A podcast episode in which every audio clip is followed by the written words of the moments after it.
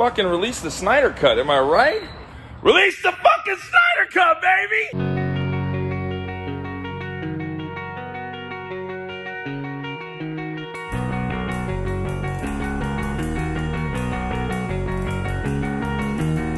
I took her out. It was a Friday night. I woke alone to get the feeling right. We started making out, and she took off my pants. But then I turned on the TV, and that's about the time she walked away from me. Nobody likes you when you're 23, and I still more abuse my TV shows. What the hell is ADD? My friends say I should act my age. What's my age again? What's my age again?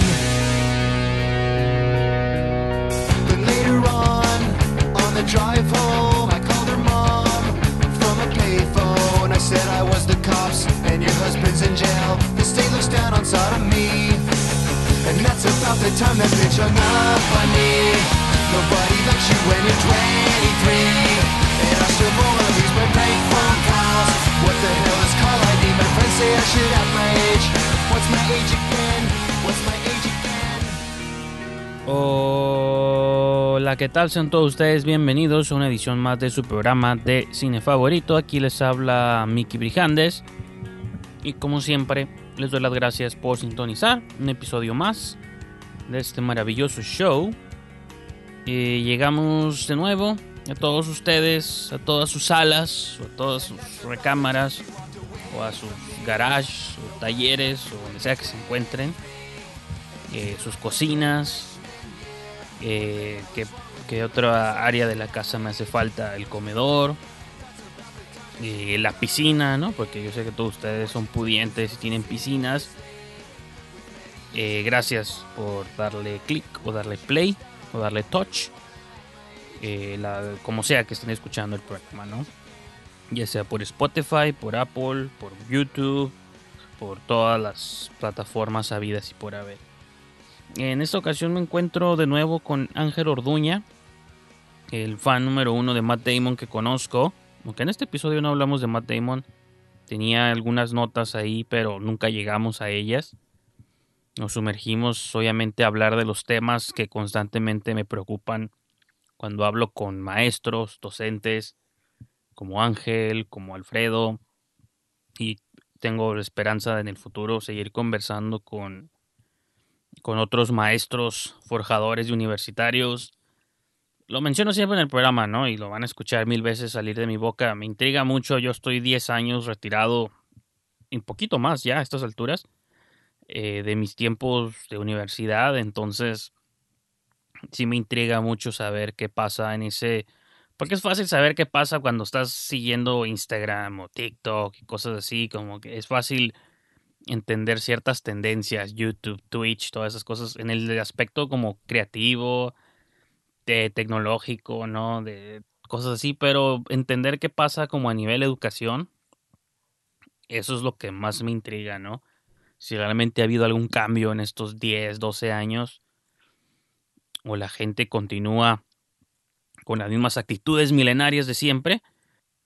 Hace poco traté de ver la serie Control Z, esta nueva serie mexicana de Netflix, y a veces me da la impresión de que las personas que crean estas cosas viven en un búnker, en una cápsula de tiempo y se quedaron atrapados con sus clichés y sus convenciones de los 80s y 90s que creen que en el 2020 todavía siguen existiendo o a lo mejor sí existen todavía y uno es el que cree que cosas han cambiado o han evolucionado pero todos los estereotipos, todos los arquetipos, todas las este, convenciones y clichés probablemente siguen vigentes por alguna razón y a lo mejor es un vuelve un círculo, un ciclo vicioso de que como los creadores y la gente sigue poniendo esos clichés o esas imágenes allá afuera, pues no le queda otra a la gente más que verlas y repetirlas y luego estas personas se vuelven creadores y siguen plasmando estos, estos prejuicios, estos clichés y se repite y se repite, ¿no? Entonces quizá lo interesante es ver quién va a romper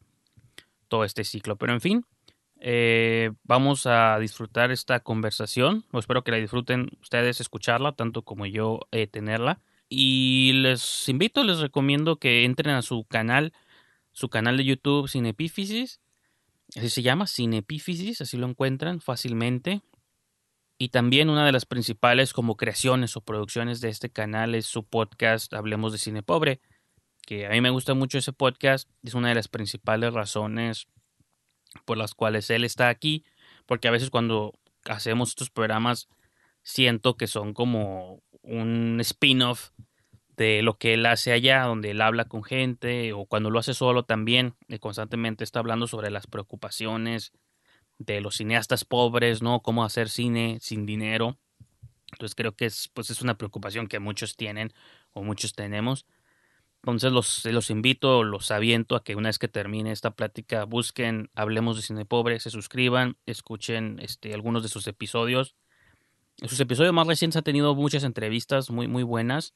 Entonces, repito, cada vez que él está aquí en el programa siento como si fuera una especie de spin-off donde yo tengo la oportunidad de participar en, en, sus constantes exploraciones, ¿no? Sobre qué está pasando allá afuera en el mundo de la educación y sobre todo la educación de cine, ¿no? El, el, aprendizaje de cine y que están pensando como nuevas generaciones al momento de, de abordar el mágico mundo de la cinematografía que les espera allá afuera. No quiero extenderme más y yo creo que con esto dejamos esta breve introducción. A mí ya saben, síganme en Twitter, Instagram, Letterboxd, eh, donde quieran, arroba Brijandes o Diagonal Brijandes. YouTube también, eh, Diagonal. Ese es mi canal. Entonces los dejo con el show. Eh, quédense hasta el final, disfrútenlo y nos escuchamos pronto.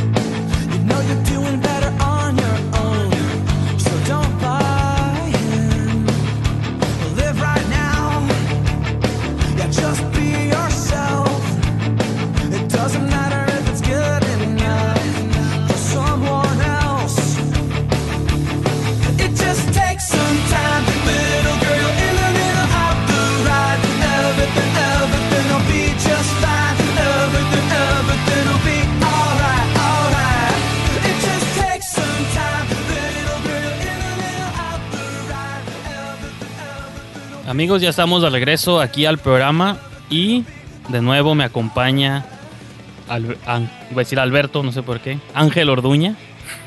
Me ando pirateando, pero ¿cómo estás Ángel?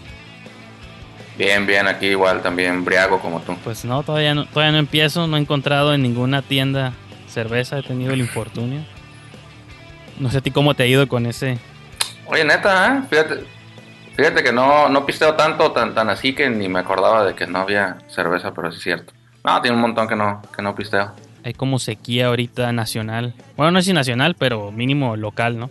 Sí, yo creo que más bien mi, mi papá y mi suegro son los que me han ido haciendo saber que, que ya no hay cerveza y, y ahí sí fue cuando sintieron el, el fin del mundo, ¿no? Ya sintieron que, que era verdad lo de, lo de lo que está sucediendo en el mundo, ¿no? Ya sé, podía afectar a personas, podía perder a gente su trabajo, ¿no? Podían cerrar las escuelas, no pasa nada, pero nomás se acabó la cerveza y el mundo se va a acabar. Simón. De hecho, se pudo haber acabado la tecate roja y no había bronca. Pero se acabó la light y ahí sí ya, ya, ya fue el fin, ¿no? Ya sé, ¿no? Y, no, y- Simón. y yo entendería como si dijera, no, pues es más barata o algo así, pero ni eso, ¿no? Es como tú nomás eliges el color y ya. Sí. Creo que la Titanium es la única que es más cara, pero fuera de eso, Una vez probé esa onda. de- todas rankean en los mismos precios. una vez nada más por, por curiosidad su- probé esa Titanium y yo creo que duré crudo como tres días con medio bote. No sé qué tiene esa cosa, pero no sé qué onda, pero estaba, estuvo fatal. No, no volví a caer en eso. Te dieron ganas de manejar una troca y ponerte un sombrero, ¿no? Sí.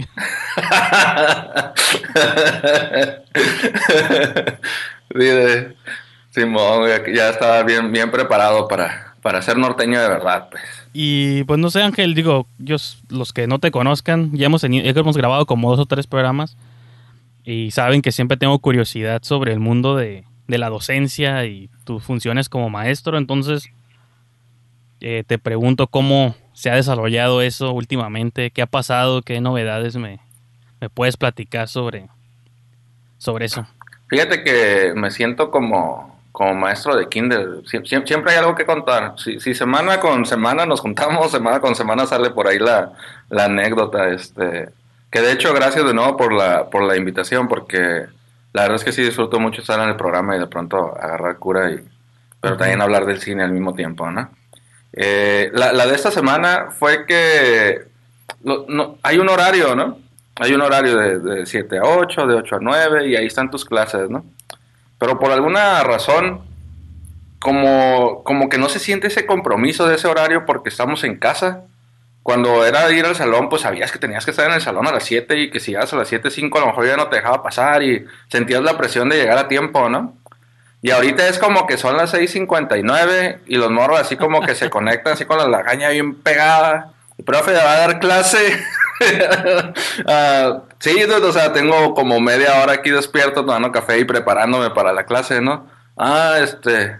Ah, así toda la cara hinchada, toda llena de baba y la- las lagañas y los ojos todos cerrados, pegados, ¿no? Pero el colmo fue que uno de los salones ni siquiera se presentó y son como seis morros y ni uno de los seis se conectó. Y me estaban nada más mandando mensajes de, profe, sí va a haber clase, pero así como cinco minutos antes, ¿no? Pues yo, yo no tengo que andar contestando si va a haber clase o no, pues ahí está en el, en el horario, ¿no? Eso fue la semana pasada y esta semana ya estaban como más paniqueadillos, ¿no? Ya, ya es como que, eh, profe, es que, es que yo sí estaba, pero, pero el internet y puras excusas, ¿no? Esa, esa es la de ahorita, nadie, nadie se toma en serio el horario porque están en, en casa y yo ya tuve que poner ahí reglas de que si estás en pijamas y en la cama tomando la clase, te voy a sacar de la videollamada y ahí está la, la falta, porque sí está medio... Cuando llegabas en, en pijamas a la escuela, no, no, pues no, ¿no? Pues no, pero de algún modo, bueno, me imagino que en la universidad pues ya no usan uniforme, ¿no? Bueno, no me imagino, me consta porque yo no usaba, pero este, de algún modo, ¿crees que afecte las esas, como esa, que si de por sí no, digo, los estudiantes pues usualmente la mayoría son, bueno, mitad y mitad, ¿no? Unos más responsables que otros, pero ¿crees que cuando se haya tiempo ahora sí de volver, se queden como mal acostumbrados a esas dinámicas y un tanto responsables? yo creo que así como, como todo mundo se abarrotó en las tiendas de mercado comprando papel de baño y, so- y sacaron lo peor de nosotros y se volvieron locos, creo que las, las clases en línea también sacan lo peor de los estudiantes. Como que pudo haber algunos responsables, como tú dices, eran mitad y mitad, ¿no? Mitad irresponsables, mitad sí le echaban ganas. Pero la mitad que le echaba ganas, también ahora está la mitad que le quiere echar ganas, pero no se despierta, y, la media, y la otra que medio, medio, ¿no?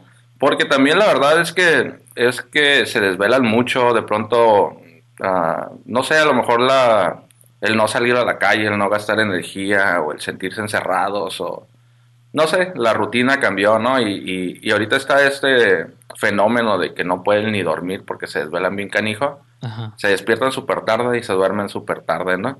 Entonces yo creo que sí ha afectado que sean en línea, sobre todo en una escuela que eh, desde el inicio no era en línea, cuando pues ya había, eh, yo estuve investigando por buen rato, nunca tomé, pero estuve investigando por buen rato maestrías en línea, ¿no? Para tomar clases de aquí en Tijuana en pues en cualquier parte del mundo, pues esas escuelas yo creo que ya están como más preparadas, ya, ya era su, su forma de trabajar desde el principio, ¿no? que aparte cuando tú estás estudiando este maestría o algo ya que tú lo estás tomando por iniciativa propia, pues, o sea, estás ahí por interés, no de algún modo forzado. Que acá en teoría pues, la universidad no están forzados, pero sabemos que muchos de ahí están nomás porque los papás los obligan, estudian algo y pues que agarraron, no, pues cine, ¿no? O comunicación o lo que sea, porque pues suena como que está más fácil que, que una ingeniería o algo así, ¿no? Sí, sí, sí está ese mal de, de los morros que toman clase nada más porque sienten que va a estar más fácil. Eso sí pasa. De hecho, ah, digo, supongo que eso pasa en cualquier carrera, ¿no? Los, los papás siempre han sido médicos y te mandan a ti a medicina y a ti no te interesa, ¿no? Supongo que en, en todas las carreras pasa, ¿no? Pero en, en cine en particular sí de pronto van los que pues nomás creen que van a ir a ver películas todo, todo el día, güey. O sea, sí, sí están como, es de las más facilotas, ¿no? Como que para eso estaba comunicación y hasta eso ahorita comunicación ya está un poquito más difícil, ¿no? Ya, porque ya cine está más fácil todavía, nada más es ver, ver películas y ya. de película. No, imagino que comunicación sea complicado, porque digo, pues yo estudié eso hace como 10 años y el internet existía, pero pues no, no se sentía como tan vital como la cosa que es ahorita. Entonces yo sí pensaría que un estudiante de comunicación sí tiene que estar ya como más al tanto de, de un montón de cosas de tecnología y aparte de otros como canales de comunicación que pues hace 10 y ni se diga hace 20 o 30 años no existían, ¿no? Sí, yo creo que en cine hay dos, dos vertientes, digo, siendo así medio, medio ojetes y medio genéricos, ¿no? Los morros que creen que va a ser súper fácil porque nada más van a ir a ver películas. Y los morros que ya desde primero se creen artistas e intocables y ellos saben todo de cine y tú no sabes nada y no tienen nada que enseñarles, pero pues van a ir a la escuela porque el papá los obligó, ¿no? Siempre está como eso. Y en comunicación siento que está como más variado. En comunicación encuentras de todo, la verdad, este, desde los muy, muy burros hasta los muy, muy listos y ya muy enfocados. Y encuentras, ya está como más variadón. Acá en cine sí de pronto están como los perfiles muy, muy marcados. Fíjate que el, vi el programa este de, bueno, no vi, escuché el programa que, que subiste sobre una, la investigación de una película que como que entre que lanzaban y no lanzaban. Ajá. Y, y se me hizo muy interesante, como que se me hizo bien padre que estuvieras todo engranadísimo con la, con la investigación. Estaba yo bien emocionado, ya quería saber en qué terminaba la, la investigación. O sea, digo, oh, está bien perro esa y que no sé qué. Y de pronto sueltas un audio de este vato hablando. Me cayó bien gordo. Dije, y, híjole. Y ahí, no sé, como que perdió cierta magia y luego tuvimos que volver a, entrar en el mood de, de la investigación otra vez. Ajá. Sí, está, está, está bien curado ese, ese show, si eres como bien, este, como bien engranado, así como en la historia, ¿no? De las, de las películas y toda esa onda. Pues en, en algunas, fíjate que, bueno, la película es la de Viena en The Phantoms, ¿no? Y de hecho, yo creo que de los últimos 100 programas que he hecho, digo, bueno, obviamente sin contar tus entrevistas, claro, este, de los últimos programas que he hecho es de los que estoy más orgulloso porque eh, rompí mucho el... porque rompí el formato, ajá, como usualmente hago eso, ¿no? Hago un programa de puras reseñas y un programa de entrevistas, ¿no? Pero como que esta era la primera vez que hacía algo así que no se parece nada a ningún formato que había hecho antes. Y nació de un lugar real, pues de que esa película, casi desde que la anunciaron, la he estado siguiendo desde el 2014, 15, y pasaban los años, pasaban los años, y nomás vi que nunca iba a salir y tenía ahí como cosas, siempre había como información rara en internet de que ya va a salir, ya mero sale, y nomás nunca salía, entonces fue cuando empecé a hacer como este clavado y, y empecé a descubrir como todas estas cosas. Y, la, y ya como que en los últimos dos, dos años, como el 17 y el 18, es cuando ya estaban reportando esto de que había broncas entre el director y los productores. Y no me Mm. sorprendió porque Gerardo Naranjo siempre ha sido, siempre ha tenido fama como de creído, arrogante, y a pesar de que sí me gustan sus películas, pero él siempre ha tenido esa fama pues así de, pues de que camina por encima de todos nosotros, ¿no? Sí, man. Y lo malo de cuando es así, cuando son así y hacen malas películas, pues es como más fácil odiarlos, pero lo malo es que sus películas sí me gustan, pues mis bala, voy a explotar, como que sí me han gustado, entonces, pues ahora sí que ni lo puedo odiar 100% porque pues todavía me gustan sus películas, pero sí, pues sí te Y digo. fíjate que es lo que te decía hace rato de los estudiantes. Ese tipo de comportamientos empiezan desde primero hasta desde antes de la prepa, ¿no? Hacen un corto estudiantil, así una tarea de una semana a otra y les queda más o menos y el maestro les dice, ah, estuvo bien suave tu tarea y ya, o sea, tenían esa semillita de ser como medio patanes, con eso les basta para toda la, la carrera, mis tareas son las mejores y Sí. cuando tienen esa actitud, ahí está la, la semillita y no hay quien los, quien los detenga. No, y es lo malo eso de que cuando empiezan a recibir como el con que alguien les diga que esté bien o varias personas o lo muestren, que siempre encontraba esa como como eso medio paradójico, ¿no? De que usualmente haces tu corto, ¿no? Y lo presentas, usualmente se lo presentas a gente que te conoce o que conoces o familiares.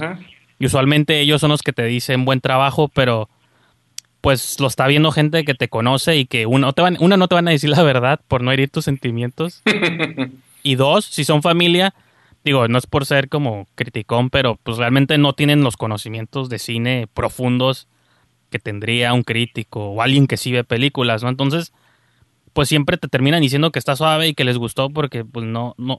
El reto es cuando se lo muestras a una audiencia que ni siquiera los conoces, ¿no? Esos son como las veces que he proyectado cosas, siempre los momentos como de más nervio, son cuando lo va a ver una sala o un grupo de personas que ni siquiera te conocen. Es cuando dices, ok, aquí sí voy a recibir como las opiniones reales, entre comillas, porque también si levantan la mano al final en un QA, pues probablemente no te van a ofender en público tampoco, ¿no? Entonces, sí es como raro eso. Probablemente, ¿no? Esa es la palabra clave. Probable- probablemente no se animen. Entonces es donde entra eso que tú dices de que también no, te, no estamos acostumbrados a que te digan como la verdad en tu trabajo y pues se te sube más rápido, ¿no? Sí.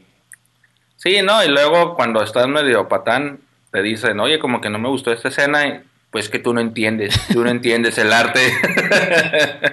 Eso de tú no me entiendes es clásica. Sí, eso es lo peor, como no tener... O sea, yo entiendo, digo, a mí me gusta mucho como escribir, ¿no? Y lo malo de escribir es que no, es- no recibes como feedback instantáneo.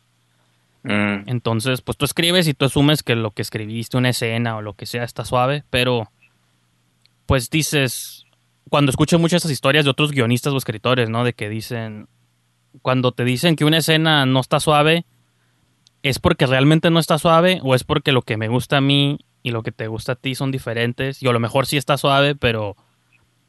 O sea, yo pienso mucho como en los guiones de un Tarantino o un David Lynch que se salen como de la norma o a lo mejor un como un este como un guionista profesional luego te puede decir ah eso está mal porque rompe todas las estructuras pero a lo mejor está suave a pesar de que rompes las cosas no sé creo que siempre tengo esa duda en, en mi cabeza no de que qué tanto es real o qué tanto es arrogancia y qué tanto estás dispuesto tú a cambiar algo Una vez, digo, porque siempre estoy como buscando información, ya sea para las clases o para algo personal, ¿no? Y, y eso del guionismo nunca ha sido mi, mi fuerte.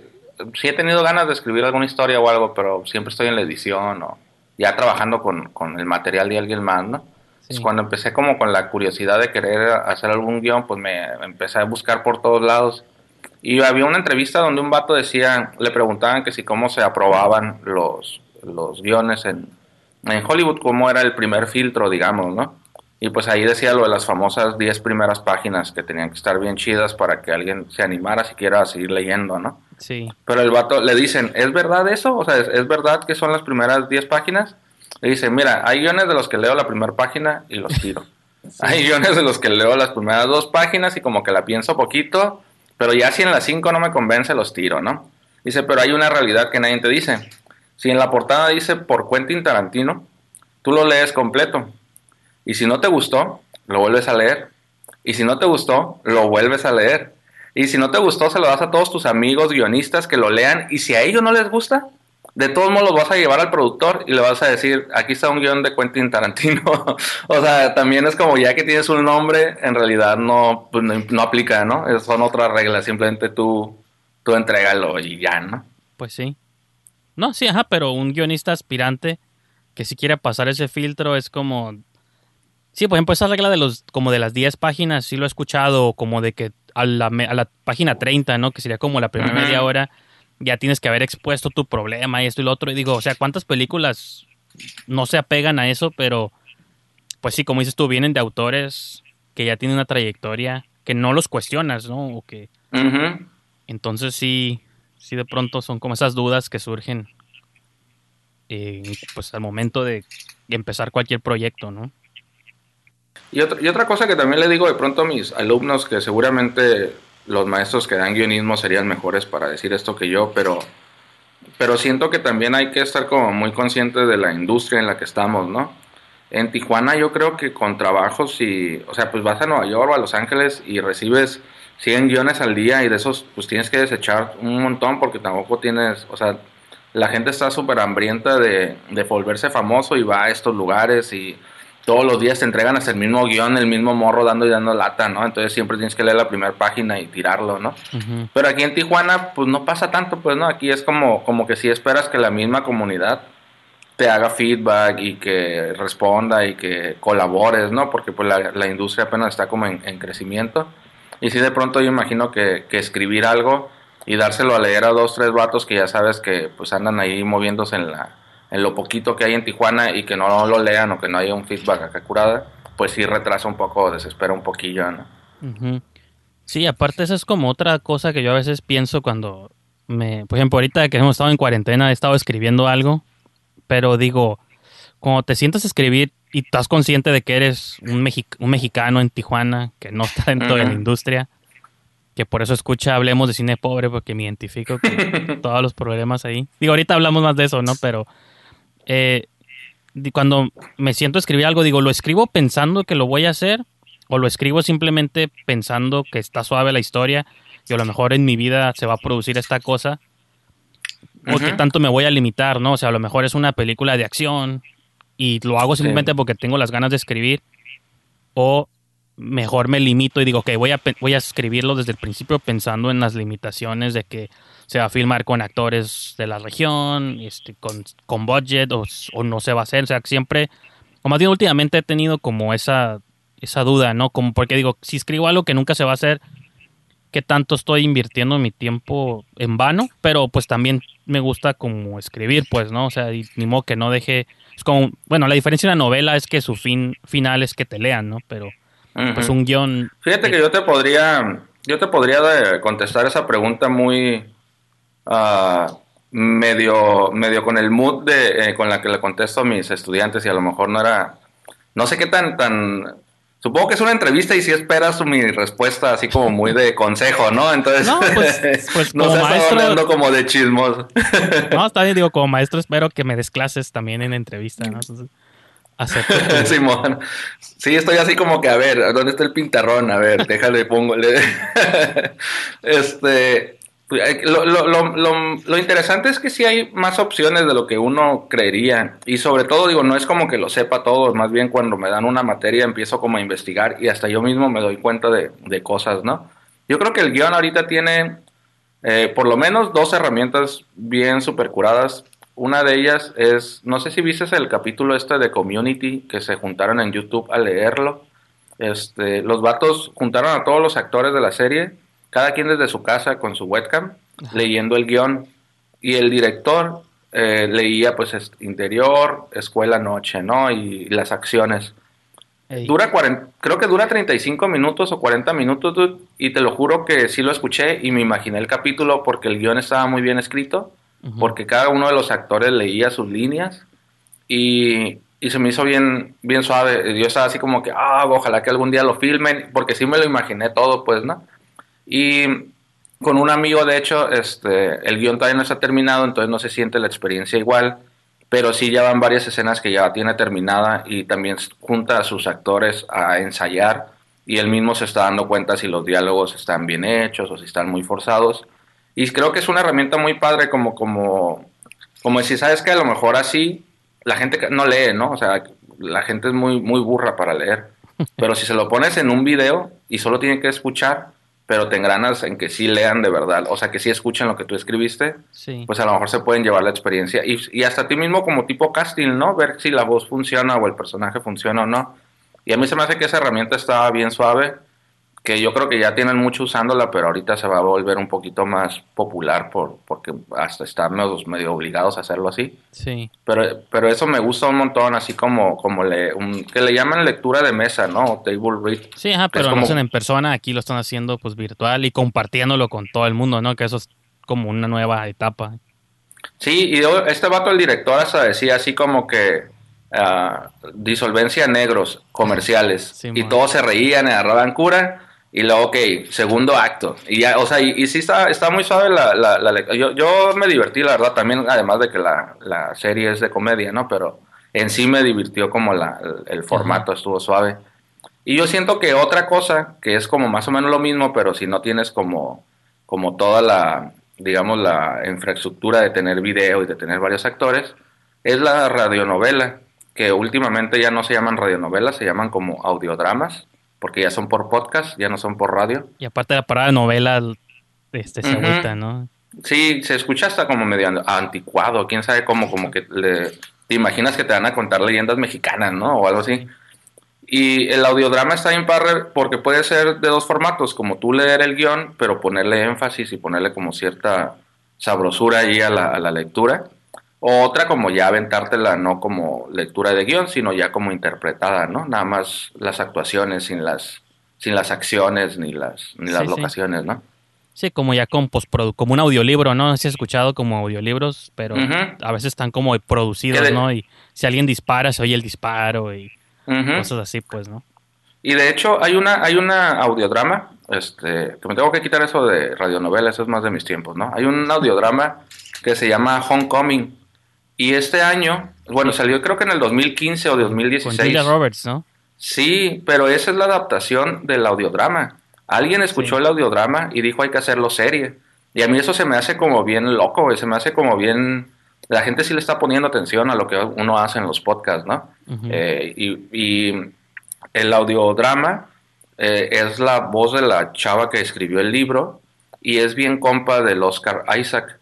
Y el Oscar Isaac hace otro personaje principal.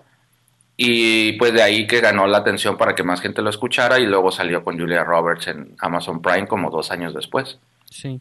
Pues sí, son, son como, por ejemplo, en, un- en un programa pasado estaba hablando con otro maestro de la universidad, eh, Alfredo Reynoso, no sé si lo conozcas, pero... Ah, sí me suena bien él da canijo, sí. clases de literatura. ¿Mande? Ujú. Sí lo ubico bien canijo, pero no, no lo conozco, pero sí lo he escuchado mucho. Ajá, hice un programa con él y pues obviamente te digo, en todas las conversaciones sa- sale el mismo tema, ¿no? De la cuarentena y la creatividad, cómo está fluyendo, cómo se puede explotar en estos tiempos. Y mencionó algo similar de que le gustaría ver cómo esta situación va a influir como a nuevos cineastas para que cuenten sus historias, ¿no? Como esta idea del hecho de que todos estén encerrados y se me ocurre vincular lo que él, como la experimentación que él sugiere con esto que tú mencionas de decir, ok, estaría suave que alguien se aventara una película, com- o no completa, pero que hiciera ese experimento de su guion como leído a través de una conversación de Zoom o algo así. Si está entretenido por sí mismo, pues a lo mejor el video está entretenido, ¿no? Si no, pues ahí te darás cuenta. Pero pues reúnes gente, cada quien le das una copia de tu guion y aventarte la película así, pues narrada nomás, ¿no?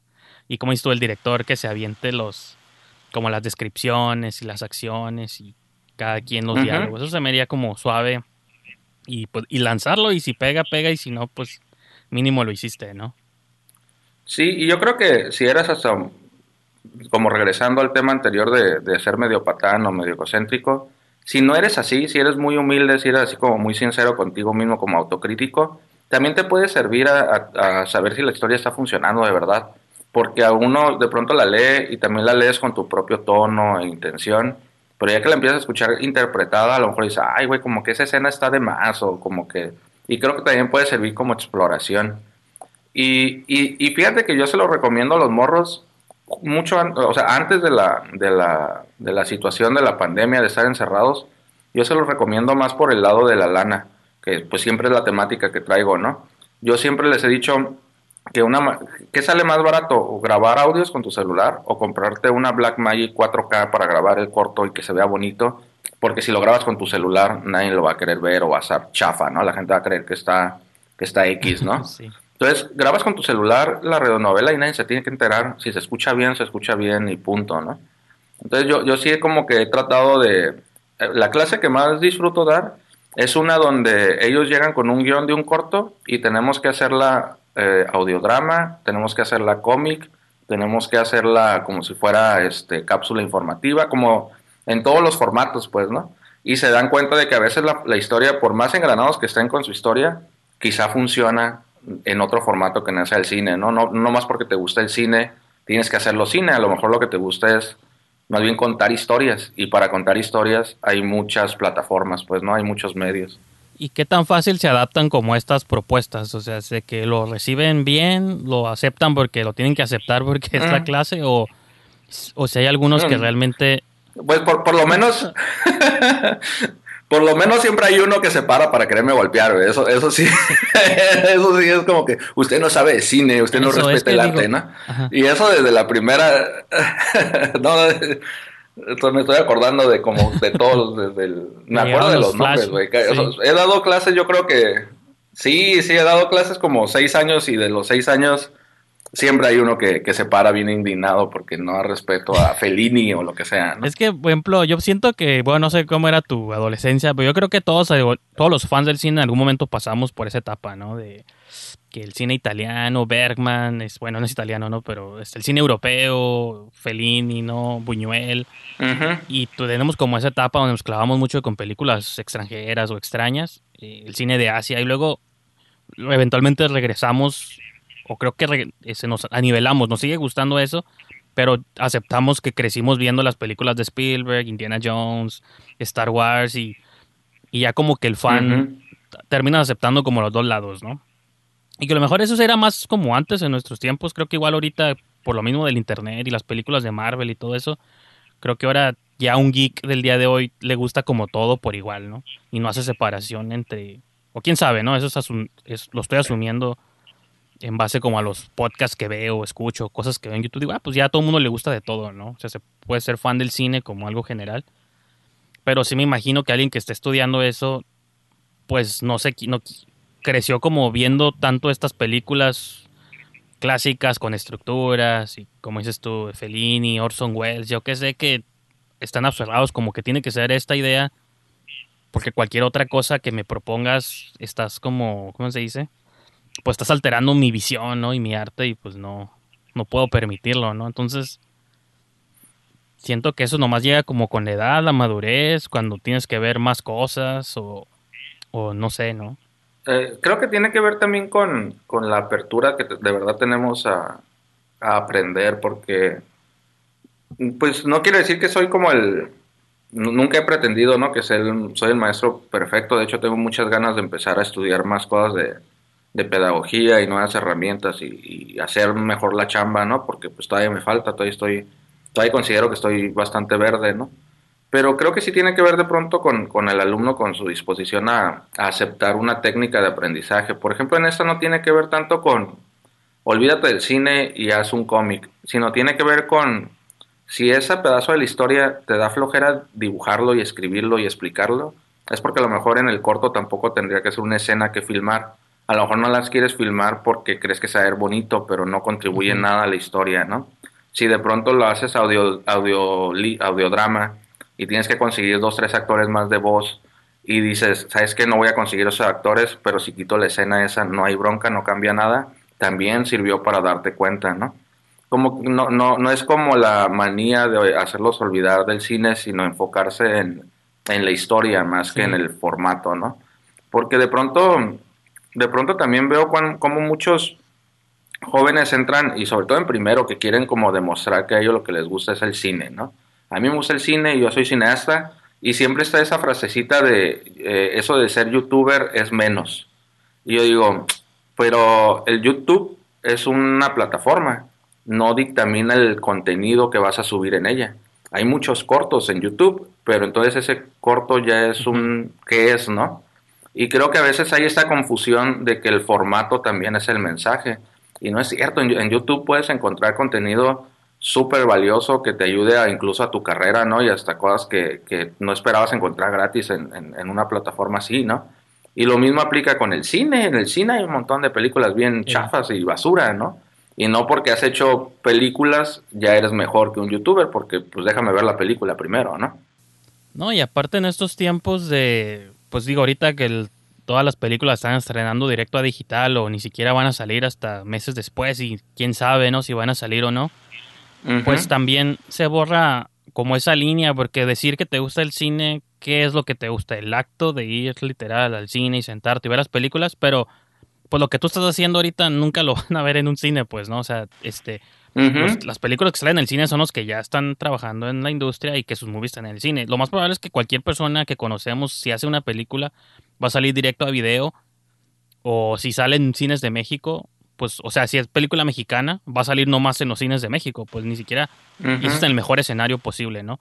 Si quieres estar en todos los cines del mundo, de entrada tiene que ser una película de Disney, tiene que ser una película de Alfonso Cuarón o de alguno de estos este, vatos ya posicionados, del Toro, Ujú. Iñárritu, o no sé, pues o sea, como es esa perspectiva la que luego a veces le, le cuesta trabajo entender a la gente, pues de que lo que tú hagas lo más probable es que termine en video, pues, ¿no? O sea, y ver algo en YouTube o verlo en, X o Y plataforma, pues termina siendo lo mismo, es un play nomás que tienes que darle algo, pues entonces yo también creo que se, se borra un poco eso. Y también otra cosa que quería mencionar desde hace rato, pues esta idea de que luego la gente, y digo, yo lo he aprendido con el tiempo, porque creo que me he hecho más abierto con el tiempo, pero esta idea de que tú crees que lo que escribiste o lo que hiciste es como la mejor cosa que va a existir en el mundo, pues, ¿no?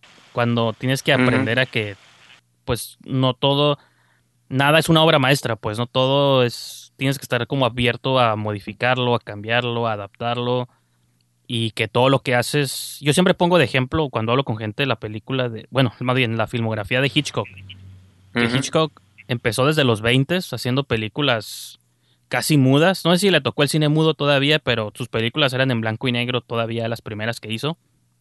Y no fue como hasta la última etapa de su carrera, hasta los 50s y 60s, cuando se convirtió en el Hitchcock que ahorita todos adoramos, ¿no? Psycho salió hasta el 60, este, la de North by Northwest, este, Ventana Indiscreta. O sea, todas esas salieron en los 50s o en los 60s, ¿no? Cuando él llevaba haciendo movies desde los 20s, entonces hasta en- al que consideramos como el maestro del cine, le tomó como 30 años ganarse su como su título de amo del maestro del cine. Entonces también creo que eso es como otra cosa de que siempre admiramos como a los tarantinos, que con su primer película pues se convirtieron como en estos ídolos, ¿no? Sí hay casos y pues como en todo, siempre hay personas que les toca que pegan desde el principio, ¿no? Pero hay otros como este un Hitchcock o Stanley Kubrick más o menos de que fue como hasta su tercer cuarta película donde ya era el Kubrick que todos conocemos, pues sus primeras películas en blanco y negro eso sí son buenas, pero pues no lo elevaron hasta que sacó la Naranja Mecánica, ¿no? O la de Odisea Espacial más bien. Entonces, son como estas son como las cosas que a veces me gustaría que la gente pudiera entender, pues, ¿no? De que sí hay gente que desde el principio pega, pero hay gente que le toma tiempo, pues, ¿no? Sí, yo creo que sí, el- la palabra clave es madurez. Y creo que cuando estamos chavos, esa, esa palabra como que medio nos crispa porque creemos que nos están diciendo que estamos a lo mejor muy tontos o que a lo mejor muy ilusos, ¿no? Pero la madurez a veces también tiene que ver con ser más ah, abierto nada más a la, al aprendizaje, ¿no? A una crítica. Por ejemplo, algo que a mí me ha gustado mucho de, cuando tengo entrevistas en el programa es conocer la perspectiva de otra gente creativa que ellos que pues yo como que intuyo que no son tan egocéntricos, que son un poquito más abiertos y ya en la entrevista pues me da gusto que hasta ahorita lo sí he tenido como verdad en esa intuición porque me han tocado invitados muy sinceros, ¿no? Y como muy abiertos. Y en- eh, fue Cassandra Casasola, ella, ella ganó un ganó como mejor corto documental en el Festival de Cine de Morelia del año pasado. Y, y le pregunté que sí que se sentía, ¿no? Ganar ese premio y qué curada que había ganado en un festival. La morra simplemente decía, pues la verdad es lo de menos, o sea, no, yo ni esperaba ganar y si no ganaba no había bronca. Lo más curado para mí fue haber de verdad grabado y terminado mi, mi corto y poderlo ver. Y todo lo que me llevó, dice, como es una historia muy personal, ah, yo tuve que pasar mucho tiempo con mi abuela, conviviendo y entrevistándola, y eso estuvo súper curada. Y, y como que siempre, siempre caía como su, su experiencia en que lo más importante no era como el reconocimiento, sino el- simplemente el gusto de haber contado una historia que tenía ganas de contar, ¿no? Y yo eso lo, lo entiendo bien canijo, o sea, a veces no se trata de si lo van a exponer en, en IMAX, ¿no? En pantalla grande, sino simplemente si, si pudiste contar esa historia que tenías ganas, ¿no? Pues sí, no, sí, y porque sobre todo ajá, eso es que creo que porque pensar que lo estás haciendo nomás como por un reconocimiento o algo así, pues ya ni siquiera, ya no se siente tan honesto, pues, ¿no? Ya se siente como, pues, ¿cuál es tu objetivo real con el proyecto? O sea, si quieres, quieres nomás pegar por lo que creo que es tú que es fama y fortuna, pero pues también digo, si no eres judío, pues no, no lo vas a lograr en Hollywood, entonces, no sé. Ujú. Yo sí y, luego con eso de la, de la lana, o sea, están las dos caras. O andas bien pobre y quieres hacer un corto que te saque de pobre, o andas bien pobre y cada centavo que lo inviertas lo vas a invertir en una historia que te importe. Entonces siempre es como esta, esta dualidad, ¿no? Este, ¿Por qué lo voy a hacer? Y, y yo en mi experiencia personal siempre me ha ganado el contar algo que de verdad me interese contar, ¿no? Algo que de verdad me, me mueva el decir, estoy invirtiendo mi tiempo y el poco dinero que tengo en algo que me importa contar, ¿no? Y creo que eso, eso siempre tiene que ganar, ¿no? Digo, a lo mejor A lo mejor por ahí ya no me escucho tan, tan visionario, tan hombre de negocios o no sé, pero al final de cuentas, pues somos también este lado artístico, artista creativo y, y pues quieres más bien como, como el contenido, ¿no? Más que la, la ganancia, ¿no?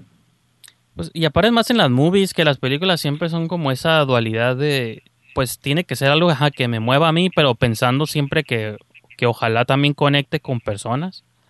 Porque pues al final no lo haces para verla tú mismo, sino pues para que se comparta con otros. Entonces tienes que como manejar esa balanza entre que me guste a mí y me deje satisfecho, pero siempre pensando en que esperemos que resuene con personas, ¿no? Con cierto grupo de personas y que les guste o que les provoque como algo, ¿no? Sí, sí, en eso, eso, eso es algo que siempre como que estoy ahí este, tratando de, de remarcar y sí estoy consciente, ¿no? Cuando uno está chavo a veces escucha al maestro y te conecta como 10 años después, te acuerdas de, oh, con razón el maestro decía esto, ¿no? También me ha pasado, ¿no? Pero sí son como las cosas que yo he visto como más, a lo mejor porque a mí mismo me pasaron de morro, no quisiera como que le pasara a ellos, ¿no? Entonces siempre estoy como remarcando algunas cosas, ¿no? Y, y, y que siempre tengo esta pregunta en las entrevistas, ¿qué tipo de estudiante fuiste? Y los mejores maestros de pronto son los que peores estudiantes fueron, entonces pues ya ni, ni para dónde hacerse. Pues sí. Y, y a lo mejor para conectarlo un poco con tu programa, te iba a preguntar cómo, por ejemplo, las entrevistas que has conseguido con personas de fuera de la ciudad. Digo, yo sé que en esos tiempos es como más fácil, pero cómo, cómo las has conseguido, cómo este, cómo se hace ese enlace de decir, ah, quiero entrevistar a esta persona que aunque no vive en Tijuana, no es necesario.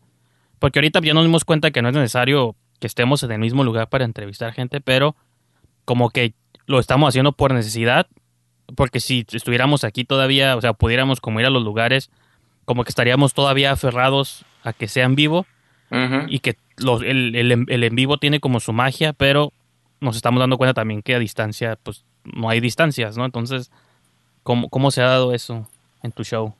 Fíjate que sí, sí, sí el que fuera en vivo estaría muy, muy padre y creo que sí hace que la dinámica cambie, pero es lo que te, lo que decía ahorita de el cine digital, YouTube y eso. Al final de cuentas nada más es un poco diferente, pero no por eso es como menos o más, ¿no? Yo he disfrutado bien la- las entrevistas a, a distancia. Me he dado cuenta que uno tiene, aprende más a los... O, sigo aprendiendo, porque ahorita ya te interrumpí como tres, cuatro veces, pero uno tiene que aprender a guardar los silencios porque no sabes cuándo la otra persona está a punto de hablar. Y a lo mejor en persona ves como su movimiento corporal y ah, está a punto de hablar, no, ya agarró aire, ¿no? Como que aprendes, aprendes un poquito de eso. Y aquí sí hay que aplicar algunas otras técnicas, pero, pero fuera de eso creo que está, están los invitados correctos hasta ahorita. Me ha gustado. Son en Twitter todos, todos son de Twitter. Yo en, ya Facebook es como un tianguis virtual. A, Facebook tú vas a encontrar este, memes y productos en venta. Y siento que en Twitter sí la gente está explayándose un poquito más sobre, sobre lo que de verdad piensa en ese momento. Y yo creo que he encontrado a mis entrevistados de dos maneras. O promoviendo que acaban de hacer un corto y están emocionados eh, diciendo, hey, ya está el corto disponible, véanlo. Y está, se, se lees el texto y se ve que están emocionados. Ajá. O todo lo contrario, están quejándose de, de la industria, ¿no? Y malditos este, incentivos no llegan y menosprecian mi trabajo y bla, bla, bla, ¿no? Entonces, pero lo hacen de manera muy elocuente, como no dicen nada así como púdranse todos, sino pues las cosas deberían de cambiar en México, y debería de existir esto, esto y el otro, y lo hacen como, como bien, o sea, argumentado, digamos. Y digo, ah, es una persona que creo que, que podría invitar a discutir de un tema preocupante sin que esté nada más tirando hate, ¿no? Y, y así ha sido por Twitter y medio viendo qué publican. Pero entonces no es gente que conocías ya, es que era como también parte de mi duda, ¿no? De que es gente que has conocido a través de... de No, no, y me pongo bien nervioso, güey, la neta. Pues sí me pongo así como, y si, y si la riego, de pronto empieza a ponerme carita de que ya la aburrí, o de que ya le hice una pregunta medio mensa. No, no, no, no los conozco. Ha salido un vato, ya van como dos personas del DF, una de Oaxaca, otro de España, y con todos estoy así como que chal. Y creo que el de, el de España ha sido el que más me preocupa porque fue muy difícil de leer su acento. Y de pronto yo no sabía si era como un... mm, mm, o si era como nada más una muletilla que tenía, porque se escuchaba así como cada que respondía, era como que, mm. Y yo, chingale, ya la regué. No, y más que entre España y México, aunque los dos hablamos español, como que ya son Sí, un poco sí. como más rudos y más directos, ¿no? Sí, no, ahí está el clásico, ¿no? Este, Chivas América es México, España y, y siempre están ahí como que, a ver, a ver, a ver, ¿qué traen, qué traen los mexicanos? No, y sobre todo porque yo he limitado mis conversaciones como con gente que conozco, ma- o sea, que sé que existen, que sé que son de Tijuana y que, y que más o menos A conozco. lo mejor no pues, existo, dude. pues, A lo mejor no existo. pues he, visto, he visto en A videos, he visto cosas, asumo que eres, existes o eres parte de una simulación, pero pues está suave, ¿no? Pero me refiero a eso, pues de que no me he atrevido todavía como a contactar a alguien así en cero, como decir, hey, no te conozco, pero quiero grabar una conversación. Porque me gusta a mí llamarles más conversaciones que entrevistas, pues, ¿no? Porque siento que en ningún momento, o sea, a pesar de que sí hago preguntas y eso, pues es como tú dices algo, yo digo otra cosa y no tengo una lista de preguntas enfrente.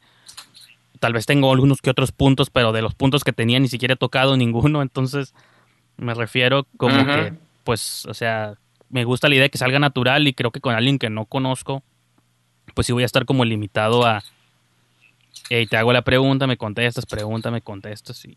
Pero quién sabe, ¿no? Porque cuando hice el programa, cuando lo estaba haciendo en vivo en la estación, pues llegaron ahí varias personas que nunca conocía. De hecho, a ti casi no te conocía tampoco y salieron bien. Entonces supongo que tal vez es nomás como un miedo temporal, ¿no?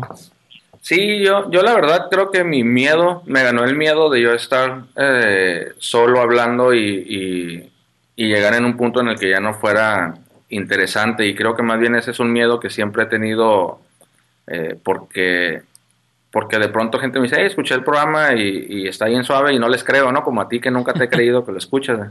Pero es un, es un miedo personal, es como un complejo que tengo nada más, ¿no? Entonces siempre había, dijo, ah, la próxima semana ya no, no, no voy a tener nada de qué hablar y debería tener invitados. Y en la semana salía algo que sí me daban ganas de platicar y, y decía, pues lo voy, pues, pues sí, todavía hay temas, ¿no? Sí, creo que eso es algo en común, porque yo también siento lo mismo, y mi teoría es porque, bueno, tú también editas tu programa, ¿no? Yo, yo siento que como lo estoy editando, lo estoy escuchando, lo estoy escuchando, lo estoy escuchando, me harto yo de mi propia voz y digo, "Ah, esto, digo, esto no está entretenido, pero cuando yo oigo tu programa, cuando oigo tu programa y oigo el de alguien más que está solo, digo, pues para mí es nuevo, pues yo no soy la persona, su manera de expresarse no es la mía, entonces, pues como que escucho lo que lo que la intención, que es escuchar a alguien más hablar de sus, o sea, cuando contaste la historia de Morelia y todo, está suave, pues como lo del tren y que se te fue, o sea, no me acuerdo que todo ese rollo se me hizo como muy suave, porque creo que eso es como la suave de escuchar podcast de alguien contando sus historias, pues, ¿no? Pero creo que a lo mejor por eso uno siente, porque yo siento lo mismo que tú dices, de que digo, esto no va a estar entretenido, pero como digo, creo, quiero creer que es porque me estoy escuchando tanto en repetición, diciendo lo mismo una otra vez y un corte aquí, corte acá y pegarle musiquita y todo, que digo, ok, es nomás mi hartazgo conmigo mismo, pues, ¿no?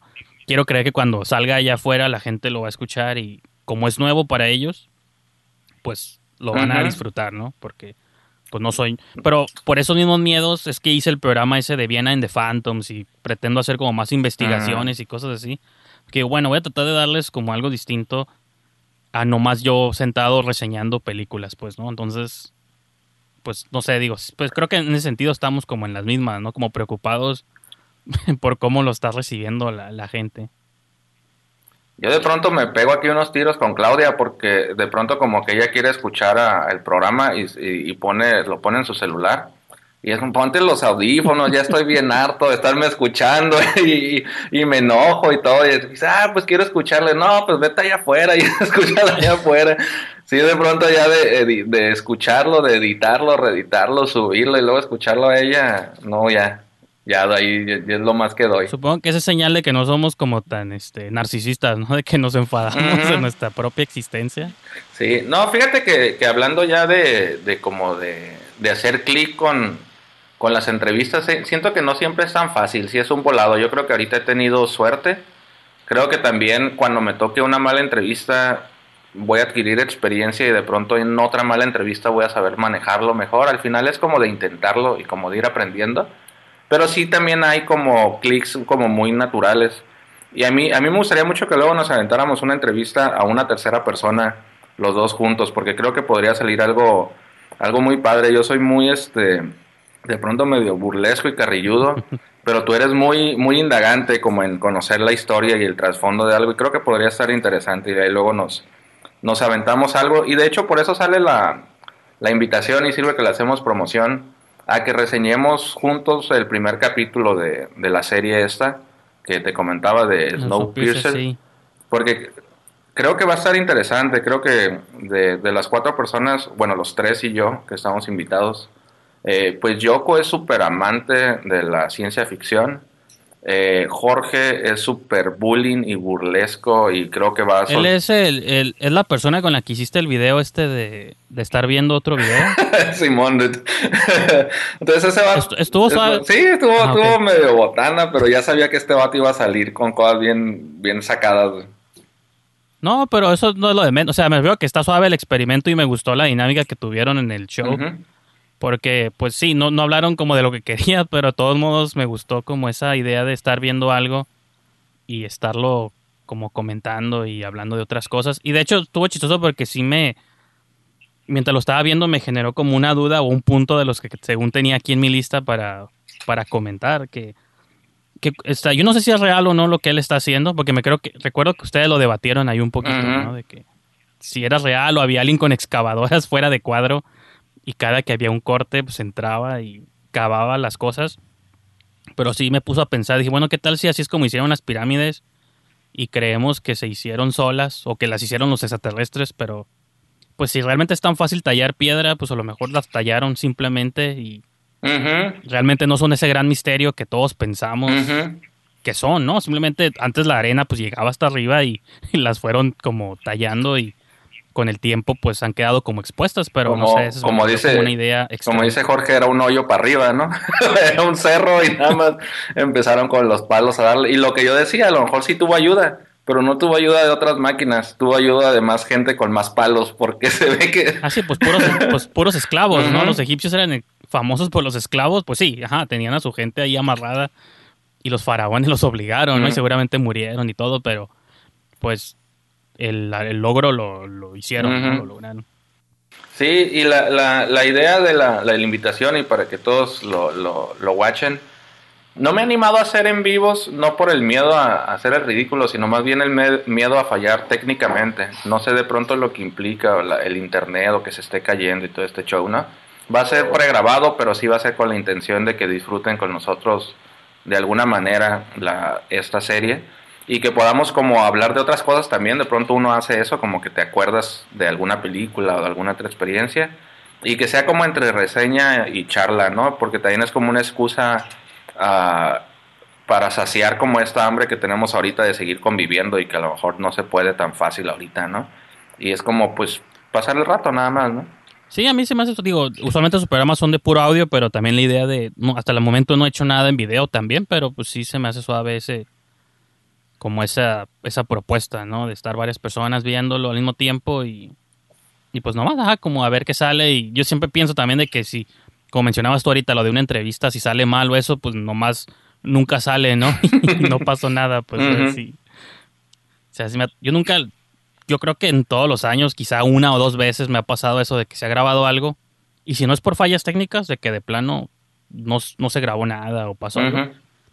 Nomás ha habido como dos, tres veces donde digo, ah, este, creo que ese programa no estuvo suave y adiós desde cero, pues, ¿no? Simón. No, la, la verdad a mí, yo soy un poquito más, este, a lo mejor cobarde y, y- y siento que sí me ha pasado más veces, pero hasta me siento súper mal con el invitado. Pero sí de pronto tienen que ver con, con fallas técnicas o con cosas así medio, medio raras que no se entendía o lo que sea.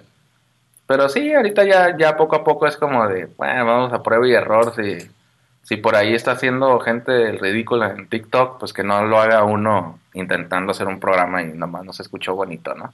No, sí, aparte, y esa es otra cosa que iba a mencionarte hace rato que te preguntaba lo de las entrevistas, de que a lo que nos hemos acostumbrado también mucho, estando viendo todas estas conversaciones, es que, pues ya como yo que me preocupaba mucho como la calidad de audio, pues ya te tienes que aceptar que la otra persona te va a hablar a través de un celular o de una computadora y de su laptop. Y tienes que usar el micrófono, pues el micrófono que te dan es el que tienes, pues ya no puedes como controlar tanto eso. Cuando antes creo que yo tenía una obsesión más con esta idea de, no, hay que grabarlo aquí para tener control de los dos micros y que todo se oiga bien, o si es video, pues que sea mi cámara para saber que se va a ver bonito, pero ahorita pues ya aceptas la webcam del 94 que tiene la otra persona y dices, bueno, pues ni modo, ¿no? O sea, es la webcam que tiene y se oyen cosas en el fondo ahí, que si están este, en la cocina, alguien prendiendo el sartén y todo, pero dices, bueno, pues ya es lo que es, pues, ¿no? Pero lo que de algún modo me da como miedo es que si se convierte en un nuevo estándar y ya, y porque es más fácil de producir. Por ejemplo, hay un podcast que me gusta mucho, que es el de Joe Rogan, no sé si tú lo escuchas sí. o no, pero. Él, él es de los pocos que ahorita siguen teniendo a su invitado ahí en vivo, ¿no? O sea, sigue, por ejemplo, hoy subieron uno con Tony Hawk, Órale. lo estaba viendo, iba como a la mitad, pero eh, pues están ahí en el mismo, en el mismo estudio, pues, ¿no? Y últimamente todos sus programas, él pues siempre dice que él no le gusta hacerlos por Skype y siempre tiene el invitado ahí en el estudio, entonces siento que es el único que se ha aferrado como a ese formato, cuando, digo, porque puede aparte y pues, digo, es rico y seguramente tiene ahí sus medidas de seguridad, ¿no? Pero me refiero que cuando todos los demás, pues ya dijeron, no, pues en, a distancia es lo más fácil y así lo vamos a hacer. Y a lo mejor cuando todo regrese a la pseudo normalidad, pues a lo mejor dicen, no, pues era más fácil, nos salía más barato, podemos conseguir invitados de Europa o de Asia, pues ya mejor dejémoslo así, ¿no? Y que se pierda como esa idea de lo, de lo físico. Sí, de por sí siento yo que ya se estaba perdiendo un poquito, pues ahora ya 100%, ¿no? Sí, y de hecho lo conecto un poquito con, con lo que hago yo en las clases y, el cine. De pronto está esta idea de, pues anímate a, grabar con tu celular, al cabo cámara es cámara, ¿no? Y la, la historia es lo importante. Pero también está ese lado donde tú quieres, pues que de verdad se vea y se sienta como cine y, la, y, las, y las cámaras y la calidad que tiene también tienen que ver con esa experiencia, ¿no? Entonces, ¿dónde está el balance, no? Eh, quiero hacer un podcast, pero no le hace que escuche feo, al cabo lo que está suave es el contenido mi entrevista. Pues sí, pero hasta qué punto también la experiencia de escuchar este micrófono imponente de, de locutor es importante, ¿no?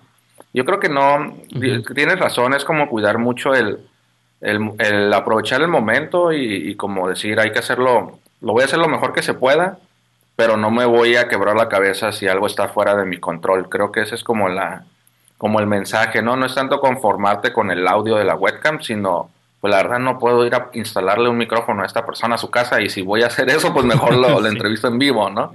Este, Sí, sí. creo que es como esta idea de, no es como conformarte con la calidad y esperemos que no se convierta en un estándar.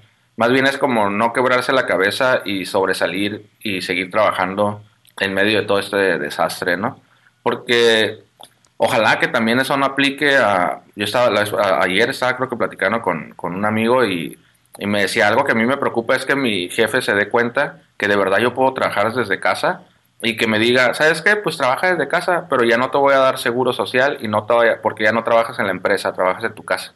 Y se me hace como que, Pues como sí. que sí es muy peligroso este, no, como que sí hay que aprovecharlo, pero no hay que acostumbrarnos a este formato porque creo que le vamos a dar herramientas a, a esas industrias, ¿no? Para que lo hagan todo más, más barato, ¿no? No, y de hecho hay un, hay un programa que todavía no sale al aire que, bueno, creo que tú y Livia Aro, no sé si la, la ubicas, ella es la que hace los videos de terror, Simón.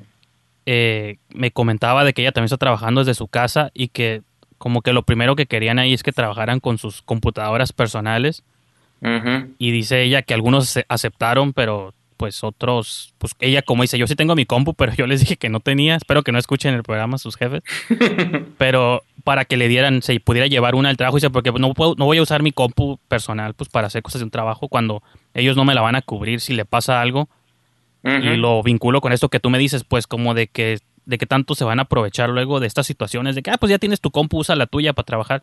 Sí, pero esta es mi compu, ¿no? Si tú quieres que trabaje en la casa, pues dame una computadora porque pues cómo y digo, se me hace como muy válido también pues esta idea de que está está difícil, pues no cómo la gente se está adaptando a este nuevo normal que espero que no sea el nuevo normal, pues, ¿no? Sí, no, esa frase como me, me saca de onda, como que, eh, como que entiendo que el gobierno agarró un hashtag que por ahí entre los jóvenes se estaba haciendo popular y esta necesidad que tiene siempre el gobierno de sí hablar joven y de sí comunicar. Y, y dijeron, ah, pues hay que llamarlo nueva normalidad, es lo que anda de moda ahí en el, en el Twitter con los chavos, pero se me hace que sí me la regaron con esa frase porque no debería de ser algo nuevo normal, esto es un estatus que tiene que cambiar, pues no, se tiene que regresar a lo que de verdad es sano, Porque sí, no, nos, imagínate toda la lana que se van a ahorrar ya no poniéndote un cubículo, sino diciéndote, pues trabaja desde casa con tu compu, ¿no? Se descompone tu computadora, pues no te voy a pagar esta semana, ¿no? Cómprate una nueva. Sí se me hace como que podemos, si normalizamos esta situación, sí se puede salir de, de control. Y ligándolo un poquillo con lo que yo doy de las clases, es por eso que no me gusta que tomen las clases en pijamas y lagañosos y recién despiertos, ¿no? Pues sí. Porque además de que sí como que demerita un poco el, el trabajo del maestro, como que le estás quitando la importancia que tiene su, su clase a lo mejor, también además de ser algo medio egocéntrico, también creo que tiene que ver con, con esta necesidad de no querer normalizar como estamos ahorita, como de, de no quedarnos aquí, pues, ¿no? De, de seguir dándole, echándole ganas para regresar de verdad a lo que sí de verdad es normal, ¿no? Digo que pues también las cosas cambian y hay una parte de mí que dice, bueno, pues, o sea, no, el mundo nunca fue como es. No es- Ujú. nunca ah, hubo tiempo donde era diferente, ¿no? Entonces, donde la gente salía y pescaba y cazaba a sus propios animales y de la nada nos acostumbramos como una nueva normalidad y la civilización y todo, y ahora a lo mejor es un nuevo estatus digital que de por sí ya estábamos sumergidos en él, pues ahora al triple, ¿no? Pero a lo mejor es esa parte todavía vieja de mí o nostálgica y que se acuerda de cuando rentaba películas en Blockbuster, que dices, bueno, o a lo mejor nomás soy yo porque soy de una generación ya intermedia, pero este los niños que ahorita están atrapados en esta cuarentena, pues para ellos es- sí va a ser su nuevo normal, ¿no? Entonces, a lo mejor nomás es renuencia de mi parte, de decir, bueno, pues ni modo, no. Ya pasó mi tiempo y ahora todo va a ser en computadoras, ¿no? Que siempre lo han predecido, ¿no? Sí, Pero- siempre, siempre ha estado ahí como en las películas de, de ficción de pronto, ¿no? Pues Matrix y todo eso, de ahí surge pues, la idea de que somos baterías simplemente para el mundo de las máquinas, pues, pues ya casi, ¿no? Entonces, a lo mejor es lo que sigue y ya, ni modo, o sea, cambió el mundo, pues, ¿no? Y estamos viendo el primer paso al nuevo mundo de las computadoras. Y nada más ahorita porque la gente está escuchando solo el audio, no está viendo el video, pero no me peiné para tu programa, para esa entrevista, ¿eh? O sea, siento que aunque la cámara está apagada, me estás viendo y estoy peinadito y todo al 100, ¿eh? O sea, que puede seguir siendo a, a distancia, pero, pero voy a estar presentable para el show. Yo sí estoy lagañoso en calzoncillos. y digo, pues, ¿para qué no? No, pero sí, pues es que tenem- no sé qué va a pasar, ¿no? Pero yo creo que igual con eso podemos empezar a redondear el, el final de esta conversación. Y pues nomás digo, este, te quiero preguntar sobre tu programa Hablemos de Cine Pobre. Como, bueno, una, pre- una última pregunta que no te hice sobre ese- tu show, de que cómo eliges los tópicos para el programa. Digo, y aparte pues lo vas mencionando y todo, de que, porque pues en cada programa tienes como un tema diferente, siempre lo vinculas con lo pobre, ¿no? Siempre está en el título, pero no sé cuál es el proceso de cómo eliges los, los, bueno, no los títulos, los, los, este, los tópicos y cosas así, y de qué vas a hablar o cómo, cómo haces esa preparación. Creo que cada vez he, he ido como tomando más método para eso. Al principio yo creo que los primeros... El primer programa sabía que tenía que ser una presentación de quién era yo, ¿no? De ahí el, el segundo programa fue cuando hice mi primer corto, porque creía que sentía como una, una crónica, ¿no? Para el tercer programa fue como tener a mi primer invitado y una manera de poner como eh, con, con quién me junto, ¿no? O con, con, con quién hago cine, ¿no? Y ese es un programa que hasta la fecha me sigue pesando y lo seguiré mencionando porque eh, Yoko se puso bien súper amable y bien dispuesto a grabar el show. De hecho, por ahí eh, dejó de grabar la, la grabadora y lo volvimos a repetir y se escucha bien gacho el audio, ¿no? Ese me pesó. Y en ese momento decidí que no iba a tener invitados hasta que no fuera como de verdad eh, fácil técnicamente o posible. Y ahí me quebré la cabeza buscando temas, ¿no? Y, y yo creo que siempre, a lo mejor no, no le doy tanto mérito como, como se merece, pero las conversaciones que de pronto tengo con Claudia da- me dan ideas a- para buscar temas. Y de pronto son como, como dudas que uno se queda como digo, oye, ¿y cómo, cuánto costará el guion de una película? Ah, pues voy a, a entrevistar a alguien a ver si, si me dice, ¿no? Que yo acabo de descubrir cuánto cuestan. En la última entrevista, la, la entrevistada mencionó cuánto, en cuánto vende ella sus guiones, ¿no? Y de pronto así son los temas, como con pequeñas dudas, ¿no? Que van saliendo, digo, ah, estaría padre hablar de esto. Y aunque yo no tenga la respuesta, porque a lo mejor más bien es como platicar de eso con alguien más, nada más, ¿no? ¿Ese de los guiones es un programa que no ha salido o que es el de... Se acaba de... Ah, mira, sirve, sirve de promoción eh, especial. Eh, se acaba de estrenar... No escuché esa parte y dije, ah, entonces me la brinqué o qué pasó. No, se acaba de estrenar hoy. Justo cuando tú y yo estamos teniendo nuestra entrevista, eh, estoy, pub- estoy publicando el programa nuevo. Con Claudia Y Garibaldi. no sé si coincida con la fecha. Ajá. No, el- este programa va a salir, yo creo que para cuando salga incluso ya haber pasado lo de Snowpiercer, porque ya tengo, Mm, siempre los grabo como dos semanas o una semana y media de anticipación, entonces va a venir saliendo como hasta dentro de dos vierneses, pero Ah, ok. pues Pues, pues ah, en, en eso saliste más, más listo que yo, porque yo he intentado hacer eso y de pronto no puedo, ¿eh? Lo, sí, de pronto lo más que, que he podido es grabarlo, no sé, media semana antes o, o algo así, pero no, no he logrado... gra- es- esto es porque, pues, te digo, lo hago, como lo hago con gente que más o menos tengo el contacto y la confianza de preguntarles con tiempo, pues me ha salido, pero a lo mejor si fuera así como con alguien que no conozco, sí sería como unos cuantos días antes, ¿no? Algo así. Sí, pero así, así, así es como van saliendo los temas, es como muy natural. Y la verdad es que a veces, por lo menos con los invitados, o con varios de ellos, el tema ha salido a partir de las propias inquietudes que ellos tienen, porque con Claudia eh, Garibaldi, ella sabía muy bien de qué quería hablar y, quería el espacio también para, para hablar un poquito de algunas preocupaciones que tenía. Y con otros invitados ha sido así, como que solito se va dando el, el- tema. Pero si de pronto tengo una pregunta o dos por ahí, por si, por si agarra vuelo, pues de ahí me, me agarro y ahí pongo el, la temática, ¿no? Entonces, pues nomás menciona para la gente don, tus enlaces, tus links, tu TikTok, dónde pueden encontrar todo este contenido. Me pueden encontrar en, en TikTok baila- bailando el caballo dorado, este, en el usuario de malditoloco.com. No, mira, todo, todo, todos los perfiles los pueden encontrar con la palabra Cinepífisis, que ese es el nombre de la marca que movemos, ¿no?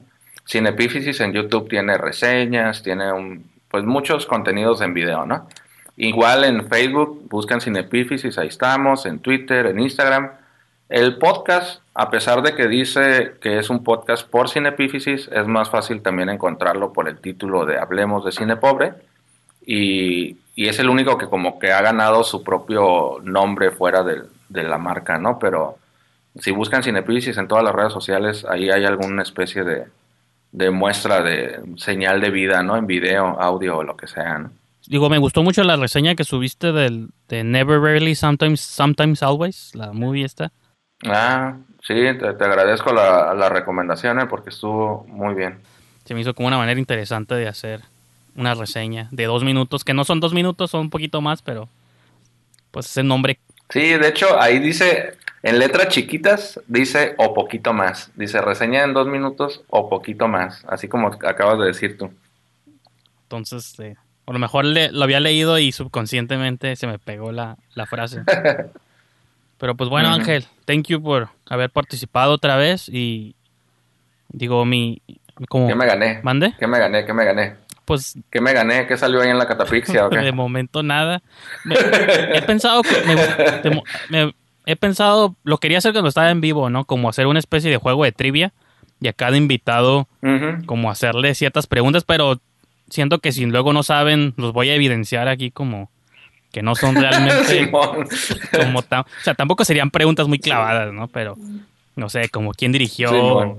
encuentros cercanos del tercer tipo, algo que a mi opinión es como ¿Cuántos errores de general. continuidad tenían? No, no, tampoco, pero trivia general de cine se me ocurre como una opción. Tal vez lo implemente cuando tenga miedo otra vez a ser aburrido, a lo mejor lo, lo empiezo a implementar, pero fuera de eso, pues no. Todavía, todavía, todavía, todavía cuelga para eso. Han, han estado suaves los, los últimos capítulos y si te sigues aventando investigación de, de películas, así como medio intrigosas, va, va a estar interesante. Pues gracias por la, por la invitación. La verdad que yo sí disfruto de, de pronto de agarrar curilla y de, y de hablar de estos temas y pues bienvenida la, la invitación y agradecido también. Pues bueno, Ángel, yo creo que esa es una buena nota para dejar el show. Este, te agradezco por milésima vez, pero ahí estamos en, en contacto. Órale pues, ya está, men. Nos vemos.